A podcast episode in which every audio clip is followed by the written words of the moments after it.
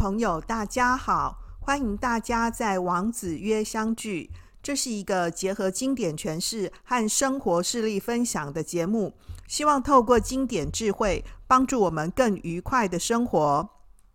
王子约就是王老师开讲的意思。延续着前面的那一集啊，我们今天要继续呢，跟各位分享呢《山木篇》第一个寓言的后半段。才与不才之间，那前面的故事呢，我们先来前情提要一下。就是庄子呢，这个走在路上看到一棵大树嘛，然后那棵大树长很大，那活很久，那大家都没有砍它，那为什么可以活很久呢？庄子呢说，这棵树呢，因为是一棵不才的树，所以可以终其天年，活很久。因为它没用嘛，哦，那呢砍了这样的一个树呢也没用，也不能做东西，所以就可以活，就一直没被砍。可是呢，庄子到了朋友家之后啊，那朋友家的这个鹅啊不会叫，后来呢，主人呢就叫他们家的童仆呢把那那只不会叫的鹅呢杀来吃了。那鹅因为不会叫嘛，哦，所以呢后来就被宰了。所以，因此，庄子的学生就觉得很奇怪啊，说：“那老师，我们人生处事应该怎么办呢？到底是要选有用，还是选没用呢？那有用的话呢，树如果有用，不是就被砍了吗？树就是没用啊，所以才可以活很久啊。可是呢，如果是鹅，鹅呢没用，不是就被杀了吗？鹅就是有用啊，会叫嘛，所以呢，鹅呢才可以一直活着啊。”这个时候呢，庄子听了学生的提问之后，庄子就笑着回答说：“啊，我将处于呢才与不才之间，就是介于呢有点用又有点没用的这个中间呐。”这个庄子的笑呢是意味深长的哦，我觉得这边应该特别谈一谈这个笑哦。这个就顺着学生的讲嘛，哈，就是我要有用啊，我又要没有用嘛，哈。啊，问题是呢，有用跟没用呢？哎，到底是什么意思啊？哦，有用跟没用就够了吗？哦，也是一样，原文呢比较复杂，我们就用说故事的方法呢来说明呢这个庄子的回答。庄子就说：哈，这个。处于财与不财之间哦，看起来呢好像是很透懂了啦哈，但是其实不然哦，因为即使是财与不财之间呢、还是会导致呢不同的祸患，这我们能够了解，对不对？因为前面啊那个树呢有用没用？跟鹅呢有用没用，都是没一个标准的嘛，所以这里头呢就很难选择呢，很难把握。何况呢，我有用跟我没用，也不是我后来选的，是我生下来就这样啊，对不对啊？哦，那你就说，那那只鹅呢不会叫，它不会努力呢让自己会叫哦。哦，我不是鹅啦，我不敢讲说鹅有没有办法学得会啦哈，可是你说要让一个。完全非常内向的人，然后变得很外向，固然是可以练习啊，对不对？可是你有没有觉得这样子其实造成他生命啊，他本性上面一个很大的压力？他不一定不会学得会啊，对不对？他可能还是可以侃侃而谈呐、还是可以后来变得好像很外向啊。可是那就是跟他自己原本自然的性格是不合的嘛。那庄子呢，很强调说，人呐、一定要活出自己的本性，不要用后天的这个努力的去雕琢啊。伤害了自己的自自然。那在这边呢，其实鹅跟树都不是自己选的嘛。那所以，那这样应该要怎么办呢？所以庄子就进一步说：哈，如果说啊，好能够呢顺应着自然处事的话，那其实就不会这么困扰了。就是像刚刚说的，如果呢你自己的本性是怎样？啊、那就按照那个自然的本性呢，活着就好了。原文是写说呢，成道德而弗由。这个道德啊、我们现在讲的那个道德啊，这个道德呢，在这边的意思呢，指的是自然的，自然的意思啊，不是我们平常儒家讲的这个。道德的意思，然后浮游呢？啊，其实就是说，你顺应自然呢，在社会上，在生活里面，在世界上处事，浮游就是处事的意思啊，就是一切顺应自然就好了。顺应自然是什么意思呢？哦，这个你不用担心说你有没有好名誉，有没有受到好称赞，你也不必担心说呢有没有人来骂你。然后你有时候呢表现出来呢像是龙一样，有时候呢表现出来像是蛇一样。那龙呢也比喻说你可以显现出自己，有时候呢要隐晦自己，有时候呢要伸直，有时候呢要迂曲啊，就随着这个时间的变化，不停留在一个固定的点上面。一进一退呢，一切都以顺应自然、顺任自然为原则。那能够呢，浮游于万物之祖，就是游心于万物的根源啦。哦，然后更重要的是什么？物物而不物于物。哇，这好像绕口令，对不对？哈，物物呢是说你要意识那个物，但是不要被呢外物意识。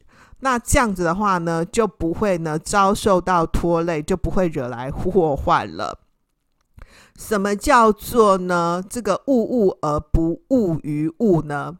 这个要意识那个物啊，不要被物意识。就是比如说呢，，M 女生呐，吼会买名牌包，你你你你使用那个名牌包，然后那个名牌包是你你带的那个包包，所以你今天是要去用。那个物不是的，被那个物来用，所以你看哦，你带了很很高贵的名牌包，结果名牌包通常都很重。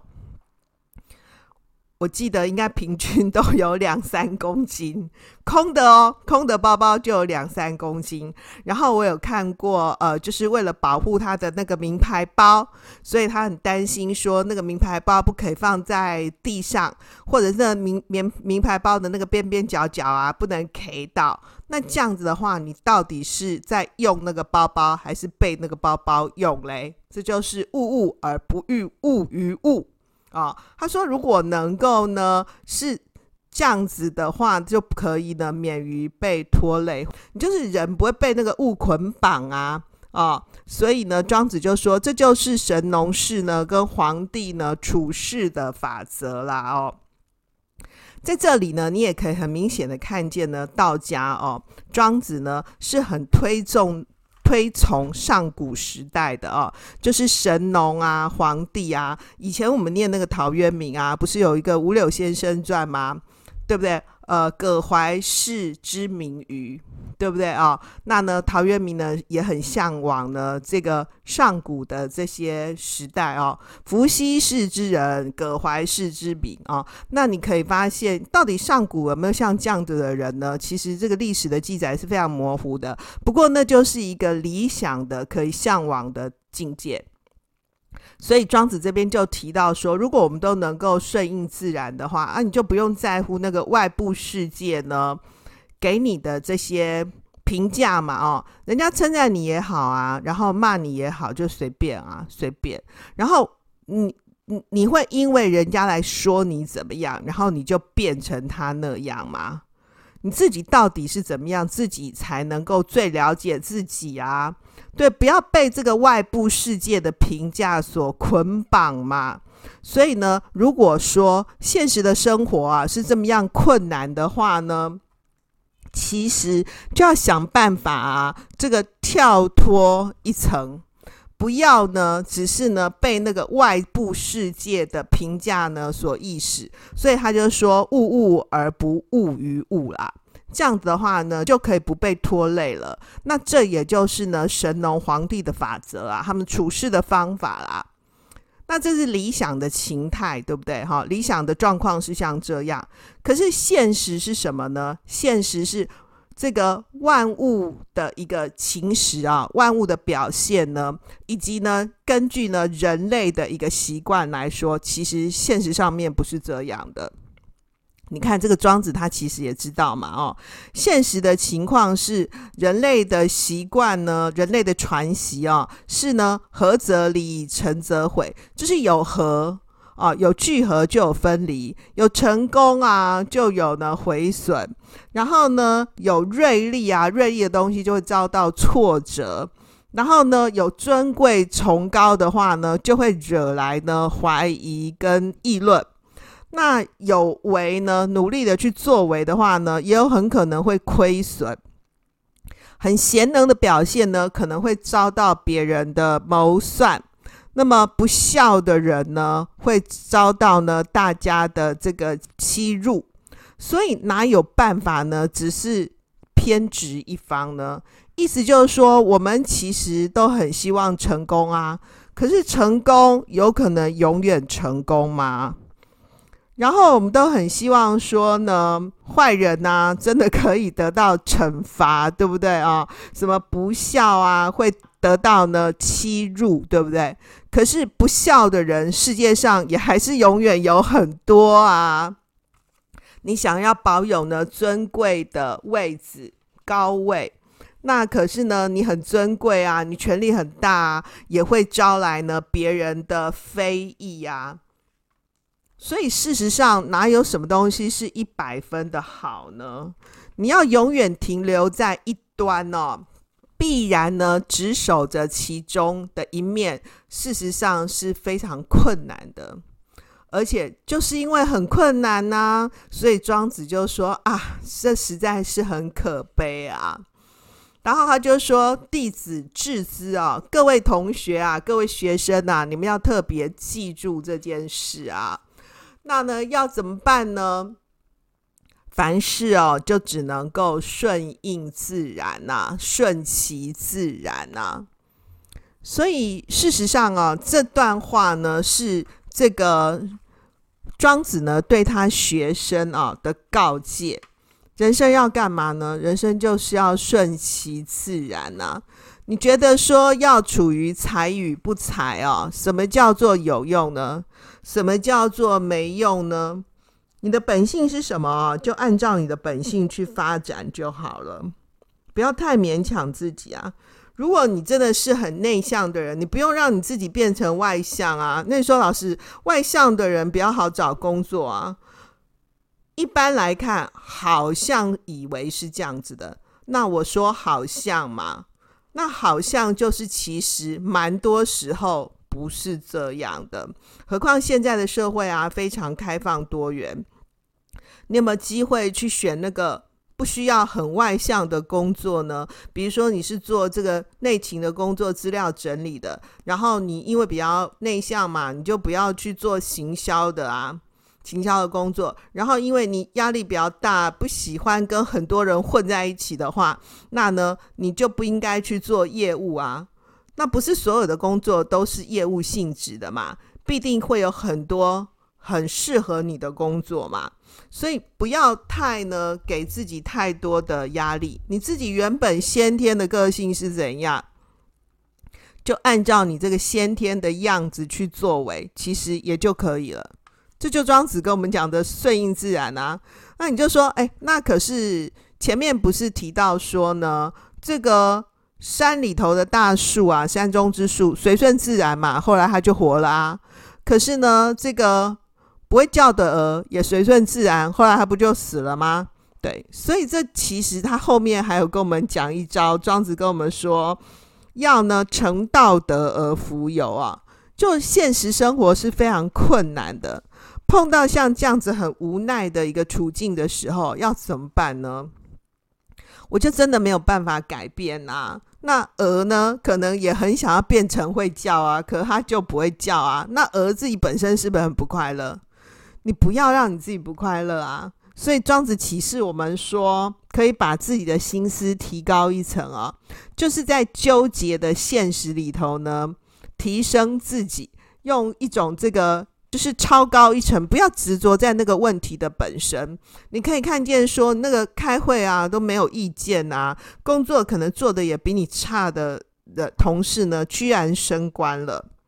然后他也没朋友啊，澳门大家去 KTV 聚餐，他也不去啊。他在办公室里面呢，也不是什么受欢迎的人物啊，但是他居然升官了，不是升你。那这个时候你是不是很不快乐啊？你就得想想看呢，升官这件事情呢是什么意思？老板他可能需要的是一个听话的人哦，不是优秀的人，对吧？那你那个同事呢？他显然是够听话。所以各位，你有没有发现古代呢？那国君啊，对应的人，你念很多古书里面不是写君子跟小人吗？这个君子跟小人是这个用这个阶级地位的高低呢来做比喻的。有时候有另外一种解释是用这个道德的高低来做分别的。可是小人呢，这个位置比较低，代表什么？就是处于臣妾的位置啊。那你有办法吗？你这么有个性啊，所以你就升不了官啊？他说我这样子是为了公司好啊？诶，你不是为了公司好，你其实是为了你自己好吗。现实来看呢，你工作做得好，你自己也蛮有成就的、成就感的，对不对？因为我们来上班啊，蛮多时候不是。只是为了钱而已，就是上班赚钱重不重要？很重要嘛。但是如果只有只是为了钱，你是不是心情很不好？那么你在你自己的这个位置上面呢，其实很能够发挥你的专长，对不对？虽然你没有呢去当了那个主管，你再认真想想看呐，他当那个主管一个月比你多三千块，他在各方面能力上面呢，你也认真觉得好像不如你，对不对？那你就想想看，你在这个公司里头待下来，有没有可能跨领域到其他部门的可能？因为你的主管呢，可能不喜欢你这一种的，你太优秀了。如果没有的话呢，那他现在没有升你，这个意思是什么呢？你可以观察看看，搞不好下一个位置是你更进阶啊。或是你真心觉得说有没有当主管也无所谓的，我现在做这个位置呢，这个工作很能够自我实现。可是你已经学会了，你就没有成就感了，对不对？那这个时候你要怎么样帮助自己进阶呢？庄子启示我们说，哈，在一个时间里面啊，没有办法呢，呃，很能够从这个当下突破的时候，很重要的是要成道德而浮游，物物而不欲无物啊，哦，然后呢，要为道德之乡。那这边讲说的一个顺应自然比较多的时候呢，是呃一种护卫自己精神上面的一个自主。不要让自己只是沦为一种工具意义而已。你看刚刚前面那一集里头的那个鹅啊，鹅当鹅呢的最大的目的就是要被杀来吃嘛。当树啊，最重要的目的呢，就是要被砍嘛。那你今天当公司的职员呐，最重要的目的只是帮公司赚钱吗？是吗？你想想看。如果你在这个公司呢里头呢，只是帮公司赚钱这样的一个唯一的目的的话，那你很容易就有可能被取代，或者是这个时候没有升你官，也就是很应该的。可是呢，如果不是这样，说，哎，我除了给公司呢，带来产值，就帮公司赚钱以外，其实我还帮助了公司的不不不不不其他种种。现在的所有的企业不是都非常讲求企业形象吗？那企业形象什么？就是用金钱不能够换来的嘛。那你对公司来说有没有像这样子叫做隐形的贡献呢？那么你自己在投身这个工作的时候呢，是物物而不物于物嘛？就我们来上班，当然赚钱很重要啊，对不对？可是更重要的是，上班也是自我实现的过程啊。那各位不要觉得说那一棵呢无用的树是真的没有用。四十八集里面的栗色树，它因为呢长在土地公庙旁边，所以可以不被砍嘛。你会觉得说你同事每次开会都没意见。上班的时候好像也都没朋友，可是各位，你不要忘记了，每一次你揪他团购的时候，他都有参加哦。他只是呢不喜欢呢跟你一样呢去下班以后去参加这些同事之间的聚会，因为他非常聪明的呢，不要跟大家呢抱团取暖，因此呢也就回避了或者是躲避了同事之间的是非。所以认真想看，这种人其实是很聪明的，在公司里面啊，人缘好。并不能够直接换来位置哦。那各位，你说，那他升官以后啊，不是要带领我们一一大群人，那个要带领团队，他跟我们没有友谊，没有感情，要怎么带领我们呢？啊，你不要替他操心了，自动会有人去抱大腿的。你想想看，你能做到吗？那如果你不能做到的话，也就没什么好埋怨的，就是有这种人。那么庄子就启示我们说啊，其实要改变不同的角度呢，去看待事物。更重要的是呢，要随顺自然。你自己的本性是什么？就活出你自己的本性啊。不过各位也可以发现呢，嗯，实际上啊，在这个。山木篇里面的全部的故事啊，都是在跟我们讲说世事多艰难啊。他很盼望说呢，在这样子一个呃这个处世不易的故事里面啊，找到一种呢对应世界的方法。可是对应世界的方法是什么呢？庄子提出来的其实是一种呃虚己的表现，就是虚己是什么？就是把自己呢变得小一点。然后呢，随顺自然的一个方法，可是这个作为理论来说明哦，都很容易哦。现实上面呢，其实还是有一定程度的困难的。所以在这边呢，庄子也很了解这件事情啊，所以庄子就特别提到说，这个不才的树啊，或者是呢会叫的鹅啊，那呢都因为呢他们的这个才跟不才呢，可以远害。全身就保全了自己啦，哦，可以活下来嘛，哦，是鹅要会叫才能活着啊，树要没用啊才能活着啊，哦，那保全自己，可是事实上呢，也很难呢，完全的避免呢累患。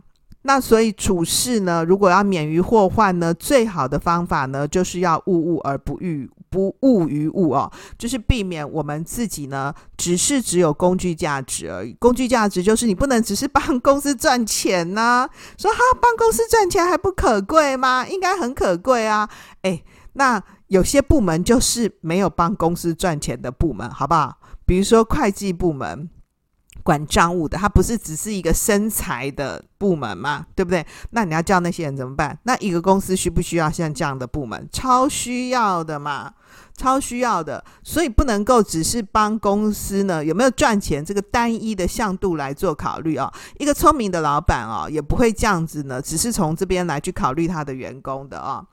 另外呢，在文章里面提到说呢，呃，这个庄子呢，期许他的学生要成道德而浮游，那呢，为道德之乡，就是要顺应自然哦。实际上呢，也是在一种极其无奈的一个情况下的一个讨论啊。这个处事啊，要顺应自然、啊。然后要保有自己精神上面的自由啊、从容啊，其实真的没有很容易哦。各位可以发现呢，社会就是一个大染缸哦。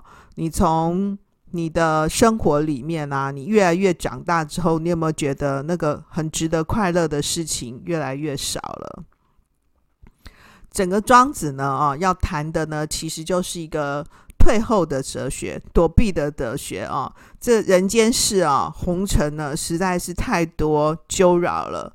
所以庄子呢，不断的告诉我们说，要退避、消极。这个退避、消极哦，不是一个负面的意思啊，是说你正面跟他对撞，你只有把自己撞死而已嘛。世界只有靠你来救啊，你没那么伟大，你没有那么伟大。可是世界需不需要？有一些人来救呢，应该需要吧？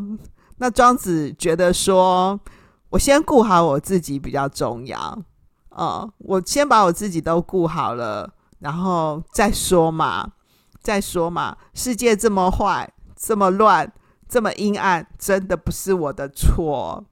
好喽，那我们就回到呢今天的重点整理。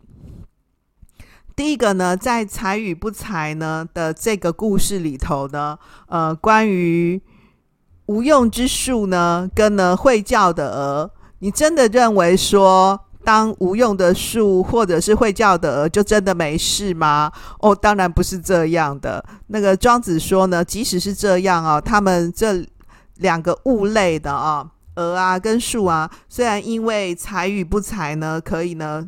这个保全自己哦，但是呢，仍然很难呢躲得过呢累患。那么他提出呢，这个处事免患的最好的方法呢，是物物而不欲不误于物哦，避免呢自己呢只保有工具的价值啊、哦，只是一个的机器啊、哦，那这样的话就容易呢被取代。第三个呢，原文里面提到说呢，成道德而浮游，为道德之乡哦，就讲说一切都是要顺应自然的哦。那呢，其实是在呢很无奈的一个情况之下呢，盼望能够把我们个人的心思呢，从纠结的现实当中呢提升一级。但是呢，这样的一个提升呢，也就呢护卫了我们个人精神上面的自主。从精神上面呢，超拔自由，而能够呢从容自处啊。所以现实上面的生活，呃，庄子谈的并不是具体的去解决那个具体的事情，与其去争夺那个位子啊，其实不是庄子最重要的考虑。所以第四点呢，庄子谈的是一个退避的哲学，重点呢在照顾个人的心情跟精神。各位，你把你自己都照顾好了吗？你可以发现呢，庄子呢，在这个故事里面呢，他更重要的谈的是要先处理我们的心情，对不对？你心情上面呢，过不去的时候要怎么办呢？要成道德而富有，为道德之乡啦。那么你在做选择的时候，得先考虑看看呢。要物物而不物于物啊，这些看起来都很容易啊，实际上都不太简单哦。所以因此呢，呃，我想跟各位分享呢，当世界太黑暗的时候啊，自家的心灵呢，心田保持光明，这样也就够了。也许啊，有些人可以去当那个在电话亭里面换裤子的超人，对不对？那么，如果你不能当超人的话，我们也可以当欣赏超人的人。可是，如果呢，世界上啊没有超人啊，没有蜘蛛人呢，没有复仇者联盟来拯救世界，没有钢铁人的时候，我们先要呢养护自己的内心。让自己的内心呢有一个很好的心灵的肌耐力，这样子的话呢，保持你心灵的自在安宁，也许呢就可以自在从容喽。好喽，今天就讲到这里。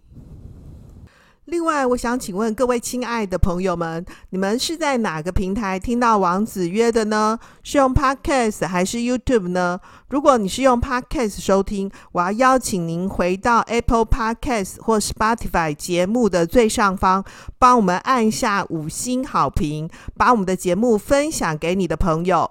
那如果你是在 YouTube 上面呢，看到王子约，我也要邀请你开启小铃铛，订阅、按赞、留言、分享。另外啊，我们王子约还有一个赞助连接，如果你听了本节目觉得有点收获的话，欢迎你提供我们赞助，请我们喝杯咖啡。因为你的按赞、分享、留言和赞助，就是推升我们进步的最好动力，可以帮助我们持续制作出好节目。谢谢大家的收听，让我们透过经典好声音，感受经典智慧，一起发现一个更好的自己。我是王老师，我们下次见喽，拜拜。